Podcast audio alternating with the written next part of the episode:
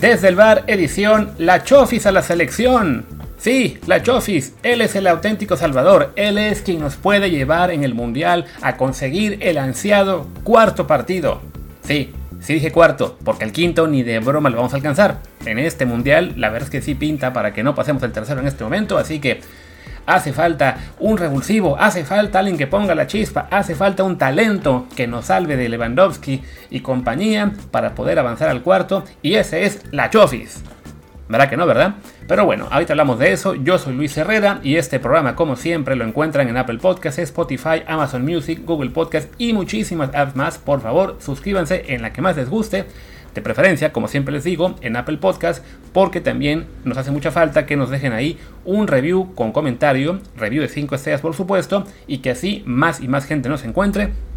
Como también queremos que encuentre el canal de Telegram desde el bar POD, desde el bar Pod, donde ya saben, mandamos ahí los avisos de que el programa ya está disponible para ustedes, mandamos también columnas, colaboraciones exclusivas, los streams de los mejores eventos, ya pronto ahí vamos a poder poner inclusive partidos que de momento no nos alcanza porque hay demasiados al mismo tiempo, pero bueno, ahí estamos todos los días o casi todos los días tratando de echarles una mano para seguir lo que es la actividad de mexicanos, sea en el fútbol europeo, en, la, en el Fórmula 1, en el boxeo y también, claro, un poco de Liga MX, como hemos hecho esta semana con la doble jornada.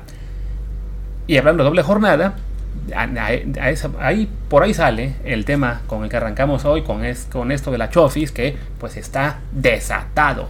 Desatado la Chofis con el Pachuca eh, en un gran momento y ya empieza a haber voces que no sé si irónicamente o no, pero como que lo quieren candidatear a, hacer también eh, llamado a la selección y creo que esto es pues, un signo de lo que suele pasar en nuestro fútbol en, lo que, en el que cualquier jugador se pone de moda y todo mundo se aloca con él para la selección, ¿no? Nos ha pasado, bueno, o ha pasado en nuestra liga en el último año con Alan Mozo, cuando daba muchas asistencias, aunque defendía la patada. Nos pasó también con Juan Pablo Vigón, un jugador, sí, muy sólido, muy mediocampista, pero a fin de cuentas, mediocampista pues de nivel Liga MX muy bueno, que en selección me parece hay jugadores que tienen eh, mayor trayectoria, mejores, mejor, mayor calidad, mejores alcances, digamos, y pues Bigón, digamos, se, se, apagó el furor por él y ya nadie se acuerda. Después el mismo caso con Aldo Rocha, con el Atlas bicampeón, con Rocha como la gran figura, cuando en realidad la gran figura pues eran eh, Quiñones, Furch, eh, ¿quién más? El portero Camilo Vargas, me falta el nombre del defensa que ahora mismo se me olvidó, pero bueno, en su mayoría los extranjeros ahí eran los, los principales aportes. Y sí, también, evidentemente, Rocha o, Jeremy Márquez o Luis Reyes también lo hacían a buen nivel, pero bueno, no era para volverse locos. Ya el que tuvo una oportunidad fue Luis Reyes, una oportunidad pues muy breve, entonces no es justo en, parte para él analizarlo, pero bueno, no, no pudo destacar mucho, no va a estar tampoco en la lista del mundial. Y en esto de las modas, pues seguimos, seguimos. Ahora la siguiente moda, Alejandro Sendejas, con el, con el buen arranque que tuvo con el América. También todo el escándalo que se ha hecho a su alrededor por el tema del, de la dichosa carta que le pidieron que firmara, una carta que además ni siquiera sería vinculante porque no han hecho el bendito One Time Switch. Pero bueno, con cada jugador que sale eh, teniendo una serie de buenos partidos, ya se empieza a dar de, él para la selección. Eh, se quejan todos de que Tata Martino no, no llama a los buenos, sino a los consentidos. Eso sí, se deja completamente de lado que va sumando cada ciertos meses a nuevos jugadores al grupo, como ha pasado en el último año con Carlos Acevedo, con Santiago Jiménez, con Luis Chávez, que los tres creo yo están prácticamente ya en la lista para la Copa del Mundo, y también otros que quizá no vayan, pero que ahí están, como Israel Reyes, como Kevin Álvarez, como Eric Sánchez, o sea, sí ha habido oportunidad para muchos jugadores que han lucido en Liga MX con los equipos, que han sido más consistentes y bueno, simplemente eh, no tienen a lo mejor tanta prensa o tantos reflectores. La mayoría no juegan en equipos, sea América, Chivas, Pumas, Cruz Azul, también eso cuenta. Entonces, pues se pone menos atención, ¿no? Si acaso también, bueno, me, faltó uno de los de moda que era Ponchito González, que quizá para él sí eh, es de los que yo pensaría, bueno, pues ahí faltó que le hiciera justicia de la revolución, pero bueno, a lo mejor no es tampoco muy del agrado de Tata Martino o no le encontraría puesto. No estoy muy seguro de qué, de qué posición podría desempeñar en, el, en la táctica del Tata, pero bueno, el chiste es que es uno más de los que a lo mejor no tuvieron una oportunidad, pero bueno, también hubo gente quejándose por él, ¿no? Ahora llega el turno de la Chofis porque pues ha tenido un arranque de temporada eh, bastante destacado, ¿no? O ni siquiera arranque de temporada, más bien una rachita también de, ¿cómo se dice? De partidos en los cuales le está yendo bien y ya con eso pues pareciera que es momento de considerarlo. Pero pues como es la Chofis y como yo creo que yo todos sabemos pues sus antecedentes, todo el tiempo que estuvo con las Chivas, nada más dando este destellos de su talento, pero sin nunca destacar, con el tema del físico que no se cuida, claramente no, no, le, no le echa todas las ganas que debería a estar en la mejor forma física posible, pues como que eso nos hace ver más claro que todo intento de, de para la selección, pues no, no es para tanto, ¿no? Ayer destacaban este, en redes sociales con lo que lleva en cinco partidos como suplente, dos goles, dos asistencias. Uy, qué gran, eh, qué gran racha trae, ¿no? Igual sacó la, la cuenta de Statistics un, un gráfico que, ya les, que les generó muchísimas interacciones, por supuesto, comparando con Florent Tobán, porque bueno, Javier López y Aquino tiene cuatro goles asistencias, estuvo en dos goles asistencias, pero bueno, ellos lo cuentan como si fuera lo mismo, que produjo cuatro goles en 108 minutos, o sea, un gol producido cada 27. Pues sí, el problema con este tipo de gráficos y estadísticas es que se basan en una muestra muy pequeña, ¿no? Cualquier jugador puede tener una buena racha, pero eso no lo hace un jugador de realmente de, renombre o, que sea importantísimo eh, llamarlo ya selección, ¿no?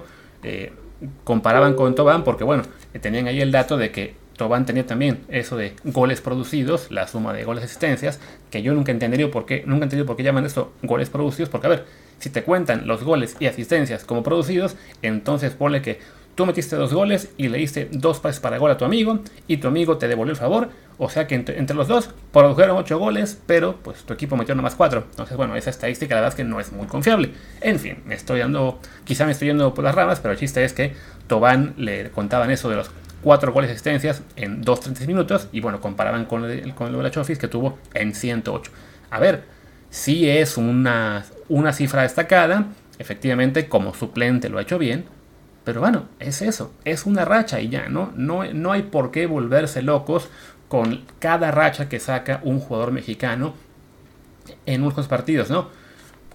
aquí hay una más interesante con Sebastián Córdoba, que es así, como él es, entre comillas, de los consentidos, como él es de los que ya la gente no quiere en la selección, ah, pues miren, aquí en cifras del torneo completo, que sigue siendo una muestra pequeña, hablamos de 13, 14 partidos, pero bueno, ya es una cifra mejor que 5 partidos. Este, dicen, ok, es el primero en expected goals, expected assists y expected T, no sé qué sea eso, tackles, no, no sé, luego lo averigua. También es el primero en balones divididos y ganados. Bueno, en balones divididos ganados. El segundo en remates de puerta. El tercero en duelos off, duelos oficiales ganados, no sé muy bien. Cuarto en NPG más A. Quinto en pases al área. Quinto en faltas recibidas. Sexto en regresos exitosos. O sea, los números de, Córdoba empiezan a mostrarse, pues sí, con eso, ¿no? Más consistencia. Eh, sabemos que al Tata le encanta Córdoba, así que bueno, con esto quizá él también empieza a justificar la posibilidad de llamarlo. Pero ¿qué es lo que ocurre? Que como Córdoba ya está entre los apestados de la, selección, los que la gente no quiere, ese tweet mencionando sus números de todo el torneo tiene apenas 9 retweets y 152 likes. ¿Cuántos tiene el gráfico destacando lo bien que le ha ido a la Chofis en los últimos 5 partidos? Pues nada más 90 retweets y 1078 likes. O sea, lo que es vender, no humo, pero vender datos que no son realmente representativos, pues funciona muy bien. Es algo que, que, que desafortunadamente todas las páginas acaban aprendiendo. Martín les reclamó un poquito esto de que pues les falta un poco de rigor, porque la verdad es que sí, ese tipo de gráficos les falta rigor, ¿no? Es simplemente agarrar cualquier buena racha y no darle contexto. Eh, y así cualquier jugador puede tener, pues sí, su buen momento y empezar su buena prensa y empezar su momento de, estar de moda en los medios, pero la verdad es que hace falta mucho más, ¿no? O sea, y no solamente pasa con los jugadores que tenemos en México, ¿no? Lo vemos también con los mexicanos en Europa, como en función de si una semana juegan o no, empezamos a decir que están en gran momento o que están eh, de la patada, ¿no? O que su situación es eh, fabulosa o que es terrible. Vámonos al caso de Edson Álvarez. A Edson Álvarez la semana pasada se le niega la venta al Chelsea y pues se habló de que estaba enojado, de que había querido presionar para salir, de que a lo mejor eso no le caía bien a la, afición, eh, de, que, de que lo podían considerar hasta traidor, alguien lo mencionó.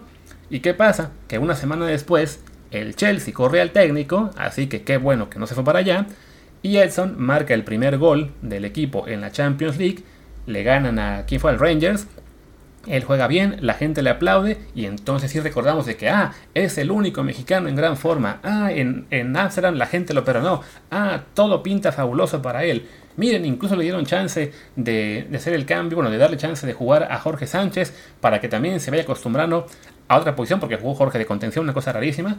A ver si no pasa que en tres semanas ya empezamos a decir que Jorge Sánchez podría ser parte del tridente del medio campo con Edson Álvarez y Eddie Gutiérrez. Ah, no, pero Eddie Gutiérrez no jugó creo este fin de semana, no es titular esta semana en la Europa League.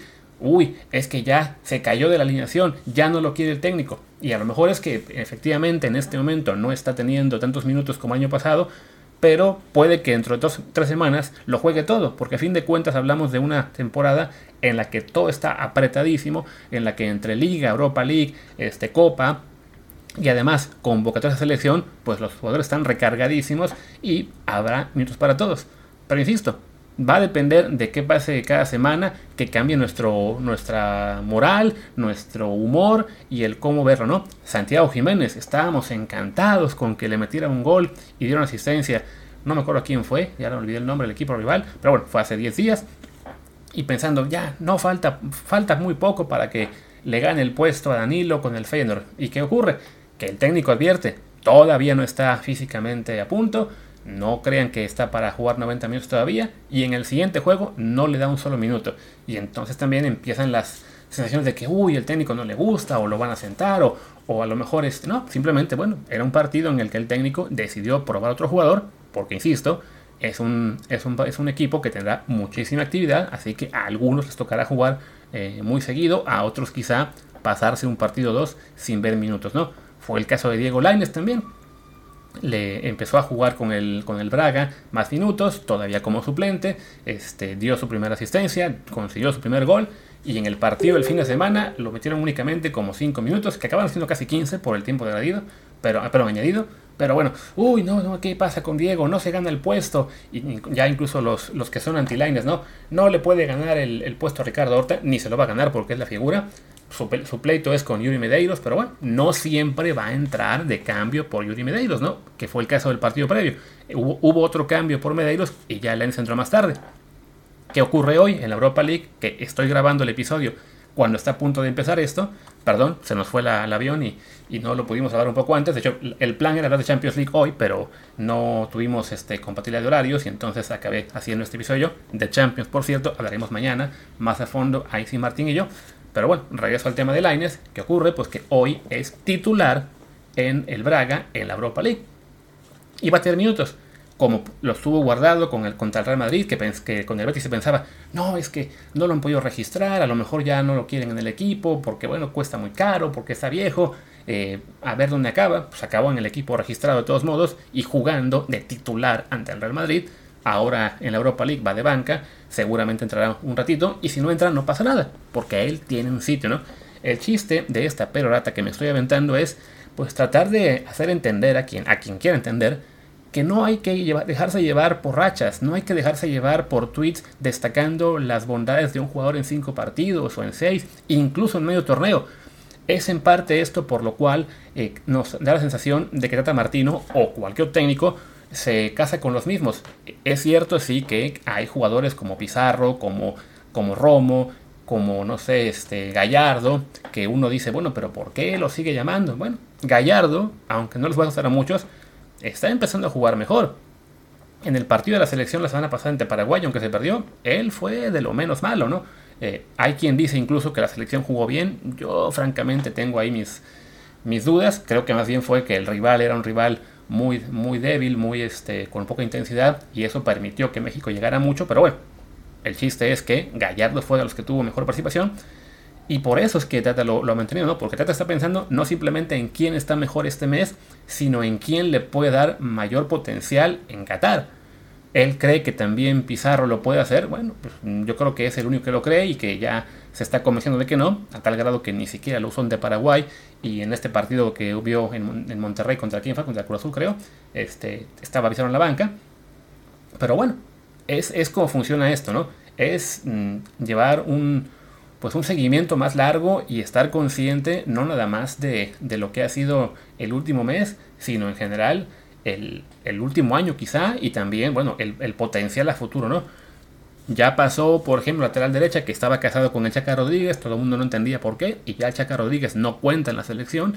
Yo creo que Luis Romo, eh, de entrada, pues bueno, hace un año, y medio, era de los fijos en el 11 o al mes de la rotación, ahora ya es un suplente del suplente, quién sabe si le alcance para entrar a la lista, pero oye, si hay una evolución en estos llamados y en estas... Eh, eh, alineaciones y también en quién tiene un rol más importante, pero insisto, es algo que se lleva con, con tiempo, ¿no? No simplemente por una racha. Y quiero creer que este, digamos, pues estas risas que nos causa la, la mera idea de que la Chofis pueda ser un, este, una opción para selección por una racha buena, pues nos haga también darnos cuenta de que no es solamente la Chofis cuando nos reímos, ¿no? También nos podemos dar cuenta de esto cuando ocurre con otros jugadores que pues, a lo mejor no han sido tan consistentes en su carrera y apenas ahora empiezan a explotar.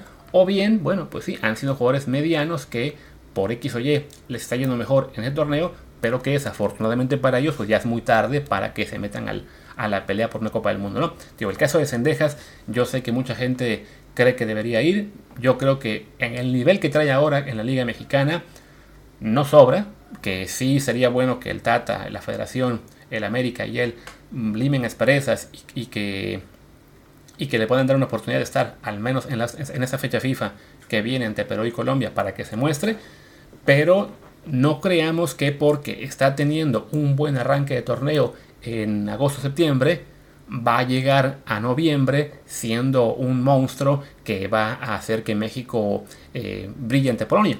Porque de entrada lo más seguro es que ni siquiera sea él, aunque esté en buen momento, el que suba Tecatito. Yo creo que el lugar de Tecatito lo va a tomar, estoy convencido que va a ser Laines, y si no, pues porque, porque al Tata le encanta Antuna. Creo que Alexis Vega está ya condenado a ser suplente de Chucky, pase lo que pase. No lo ve el Tata por, por derecha, lo mantiene si por izquierda. Pero bueno, el chiste es que también son jugadores que han estado todo el proceso, que van más allá de rachas. Y recordemos, Antuna también tuvo la suya al arrancar con Cruz Azul y también estaba la gente vuelta a la con él. Ahora ya no se cuadran. En fin, pues vamos a acabar este episodio de hoy, que además ya va a arrancar la Europa League. Yo los dejo, les decía, mañana, viernes, publicaremos en, principio quizá hasta el episodio. Uno de Martín hablando de Europa League un poquito, de lo que haya pasado con, con Diego, con Santiago, con, con Eric y con Guardado. Y ya además una edición más amplia hablando de Champions League. Eh, quizá la hagamos en formato Power Rankings de la Champions, que parece que sí les gusta la idea de que sea los viernes. Y bueno, tendremos también ese fin de semana la Fórmula 1, que es el tercer fin de semana con carrera consecutivo. Tendremos también, este, ¿qué más hay? ¿Qué más hay? Arranca la NFL. La NFL no la van a ver en, desde el bar en Telegram, me temo. Ahí sí tenemos intereses muy importantes como para arriesgarlos. Pero este, quizá hagamos también algún episodio de Pix o, en el, o el canal, ahí en Telegram, arroba desde el bar POD, también pueden ver pues un poquito de, plática del fantasy o de picks de los partidos, aunque yo creo que quizá el sábado podamos ahí meter algo. Ahora sí, pues despidamos esta emisión que eh, yo pensaba que iba a ser de 10 minutos y ya creo que ya voy casi en los 20 y pues supongo que también se hartarán de escuchar únicamente mi voz y ninguna otra en este lapso. Yo soy Luis Herrera, mi Twitter es arroba luisrha, el del programa es desde el bar POD, desde el bar pod, también es el mismo en Telegram, síganlo por ahí, muchas por favor, muchas gracias y hasta la próxima.